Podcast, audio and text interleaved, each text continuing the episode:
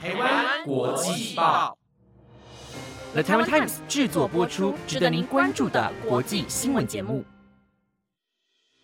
欢迎收听台湾国际报，我是敏珍，马上带您关心今天八月三十号的国际新闻节目。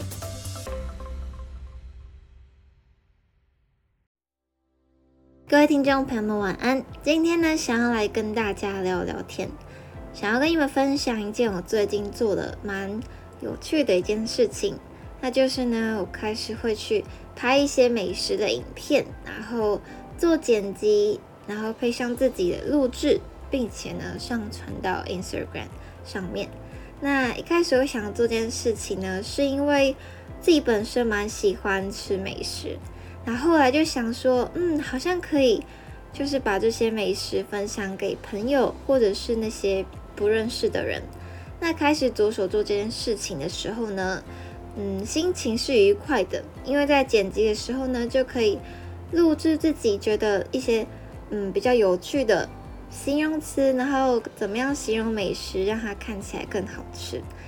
然后当成功上传之后呢，就会得到一些回馈，比如说。嗯，你的声音蛮适合录音啊，或者是说你录制的美食看起来很好吃等等的。那这时候呢，就会获得一种满满的成就感。那分享完这个故事呢，主要是想告诉大家，如果说你有一件事情很很想做，但是还没有去做的话，那我劝你一定要赶快去做。因为呢，虽然你一开始做的时候并不会有很大的效果、很大的绩效。但是呢，一旦开始有一点起步，那表示说你这件事情已经有一点在往成功的路上迈进了。那当获得一点点起色的时候呢，你就会获得一种满满的成就感。所以说呢，鼓励大家都可以去追寻自己想要做的事情，并且把它做到最好。那接下来就要介绍今天的新闻重点。孔子学院遭美查禁，陆续关闭后改头换面，仍拿中国资金潜伏学校，拼跻身三大新创强国。韩国政府冲刺投资规模。乌克兰基辅遭飞弹袭击，两死，春天以来最猛烈攻击。电动车带动需求，全球最快，二零二五年面临锂短缺。泽伦斯基与日向岸田会谈。有意签订安保双边协定。那如果你对今天的新闻有兴趣的话，就请你继续收听下去吧。首先带您关心的第一则新闻是：孔子学院遭美查禁，陆续关闭后改头换面，仍拿中国资金潜伏校园。美国之音今天报道，曾经在美国遍地开花的孔子学院。因各州政府和国会等机构的反对而陆续收摊。但若干美国民间组织说，孔子学院名亡实存，仍继续潜伏校园，呼吁各校彻底切割。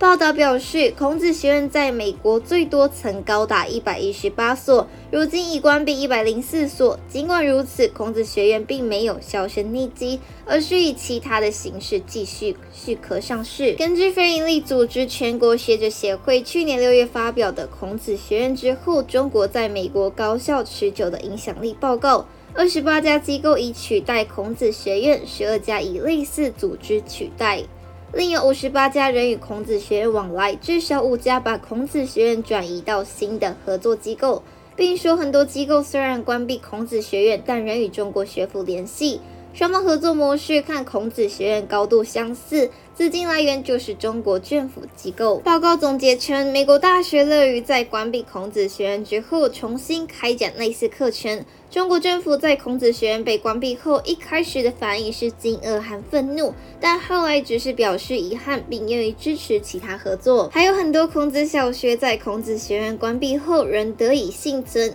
很多前孔子学院的教职人员换到同所大学新的项目，孔院的教材在关闭后依然留在原校。很多学校在关闭孔校后被要求退款给中国政府，有时金额高达百万美元。此外，美国另一个非营利组织家长捍卫教育今年的七月也发布报告，小红教室中国对美国中小学教育的渗透，并指控。中国共产党资助计划已经渗透美国中小学的教育体系。报告指出，自2009年以来，中国借由资助、洽签姐妹校等方式，已同美国34个州的143所中小学建立关系，其中至少七所学校仍继续维持类似合作，资助金额从上千到上百万美元不等。家长捍卫教育组织示警。虽然美国并未涉入中国的一带一路，但是中国俨然已借由孔子学院和孔子课堂，达到提升中国全球影响力的目的。孔子学院由中国教育部下设的汉办负责监督。中国政府表示，设立孔子学院是为了推广中国的语言和文化。二零零四年十一月，第一所海外孔子学院在韩国首都首尔挂牌。至二零二零年五月，中国在全球一百六十二个国家和地区建立五百六十一所孔子学院。和一千一百七十个孔子课堂。但美国联邦调查局、国务院、教育部等政府机构，以及美国大学教授协会和全国学者协会等民间组织纷纷抨击孔院的运作。二零一四年，芝加哥大学正式关闭孔院之后，其他学校也纷纷效仿。美国大学教授协会并于同年倡议。呼吁美国院校，除非能够完全的保证学术自由，否则应取缔和孔院的合作。接下来下一则新闻带你关心的是，凭跻身三大新创强国，韩国政府冲刺投资规模。为强化经济动能，培养更多独角兽企业，韩国政府今天宣布，至二零二七年为止，将力促风险投资规模达到十四点二兆韩元，约新台币三千三百八十一亿元，至少扶植出五家世界百大独角兽企业。韩国总统尹锡悦今天亲自主持新创韩国战略会议，由中小风险企业部发表这次新创韩国综合策略。为促进风险投资扩大，政府将与民间合作新设两兆韩元规模的新创韩国基金，由金融风险投资、大型企业、年金等民间业者共同出资。尹锡悦表示，在全世界面临的综合性风险与挑战当中，风险投资新创产业扮演着产业革新的主要角色。政府将集中资源建构以民间为主的新创生态系。中小风险投资部指出，国内外近期面临的经济风险，使韩国国内风险投资规模出现萎缩的状况。二零二一至二零二二年间，投资对象偏重特定业种的趋势也增强，多集中于非接触生技相关业种。新生独角兽企业则以电商平台为主，因此这次形成基金规划集中在扶植系统半导体、AI 等深度科技，以及第二层投资与进军国际市场的计划等。韩国政府向新创企业提供的既有补助金规模也将扩大，但采取以未来收入偿还追加补助款的方式提供。举例来说，若企业原本获得一亿韩元补助，实际上将得到一点三亿韩元。多出的三千万韩元将从未来销售收入中回收，创业补助也将从国内创业者扩及在海外创业的韩国新创业者，补助规模预计在二零二四年扩大至十兆韩元。针对设点在韩国的国际企业与新创业者，除了自己有支援方案外，也将在这次的首都圈内新设创业中心，提供外国籍创业者使用。针对开发中国家的优秀大学生，这次的方案中也提供了软体教育，并协助于韩国新创公司就业的支援，希望吸引更多的国外人才以及企业投资。透过这次的新方案，韩国政府希望在二零二七年前带动创业风险投资规模从十二点五兆韩元扩大到十四点二兆韩元，让韩国成为亚洲最大、世界前三大的新创强国。接下来，下一则新闻带您关心的是，乌克兰基辅遭到飞弹袭击，两死，春天以来最猛烈攻击。乌克兰首都基辅军政机关负责人布普克今天说，基辅一早遭到飞弹袭击，造成两人丧命。军政机关表示，这是基辅自春天以来经历的最猛烈攻击。综合法新社与路透社报道，波普哥在通讯软体 Telegram 说。根据初步报告，基辅市中心的舍甫琴科区有残骸从空中掉落，造成两人丧命，另有一人受伤。基辅市长克里奇克也在 Telegram 写道，已在一栋非住宅建筑物内找到两名男性死者。克里奇克没有提及他们的死因，也未说明这两名男子是否就是波普克提到的两名罹难者。他没有提到残骸是来自飞弹或者无人机。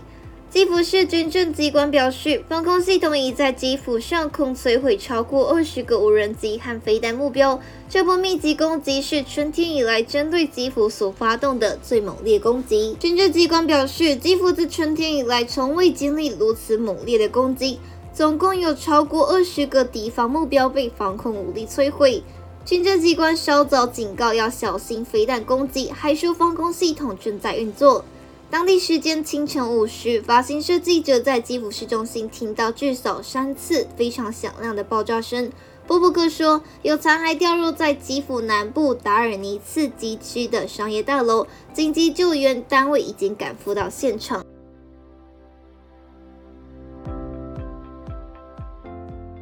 接下来带您关心的下一则新闻是：电动车带动需求，全球最快二零二五年面临锂短缺。电动车发展带动关键金属锂需求大增，全球恐将面临缺锂的问题。有分析师预测，全球最快将于二零二五年出现锂短缺，但也有人认为这种情况不会这么快报道。美国财经媒体 CNBC 报道，会议解决方案研究部门 BMI 是预测锂将自二零二五年起供应不足的机构之一。BMI 在最新发布的报告当中，将缺锂问题主要归因在中国锂矿上的供不应求。报告指出，我们预测在2023年至2032年之间，中国电动车对锂需求的年增率将达到百分之二十点四。BMI 表示，相较之下，预期中国同期的锂供应量仅增长百分之六，成长率甚至不及其需求的三分之一。中国是全球第三大锂生产国，而锂是电动车电池不可或缺的必备原料。二零二一年全球锂产量为五十四公吨。世界经济论坛预测，到了二零三零年，全球需求量将增至超过三百万公吨。根据标普全球商品洞察预测，二零二三年电动车销量将达到一千三百八十万辆。到了二零三零年，将标志超过三千万辆。德意志银行主要负责锂与洁净科技股票研究的主管布朗查德表示：“我们确信锂产业存在供应短缺，我们自然会预期供应量增长，但需求增长的速度将更快。”布朗查德预期到了二零二五年底，碳酸锂将出现四万至六万吨的小幅赤字，但预计到了二零三零年底，赤字将扩大到七十六万八千吨。尽管其他分析师认为不会这么快出现缺锂的问题，但仍预期锂短缺将于十年内出现。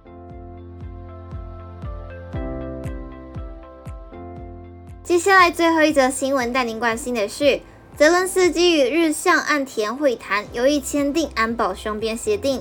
乌克兰总统泽伦斯基与日本首相岸田文雄电话会谈时。除了对日本支持乌克兰提出的和平方案表达感谢，也表示准备开始跟日本就安保双边协定进行协商。日本放送协会报道，泽伦斯基透过社群网站谈到八月二十九号与岸田的电话会谈时说。已邀请日本参加商议和平方案的领袖层级会议等准备作业。有关日本担任七大工业国集团轮值主席国，在今年七月通过的 G7 共同宣言，泽伦斯基也对内容包含乌克兰的安全保障给予高度评价。他表示，准备在 G7 共同宣言下开始跟日本签商签订双边协议。泽伦斯基还说，有关预定2024年初在日本举行的乌克兰重建会议，也跟岸田在电话会谈上进行商议，表达和日本深化合作的想法。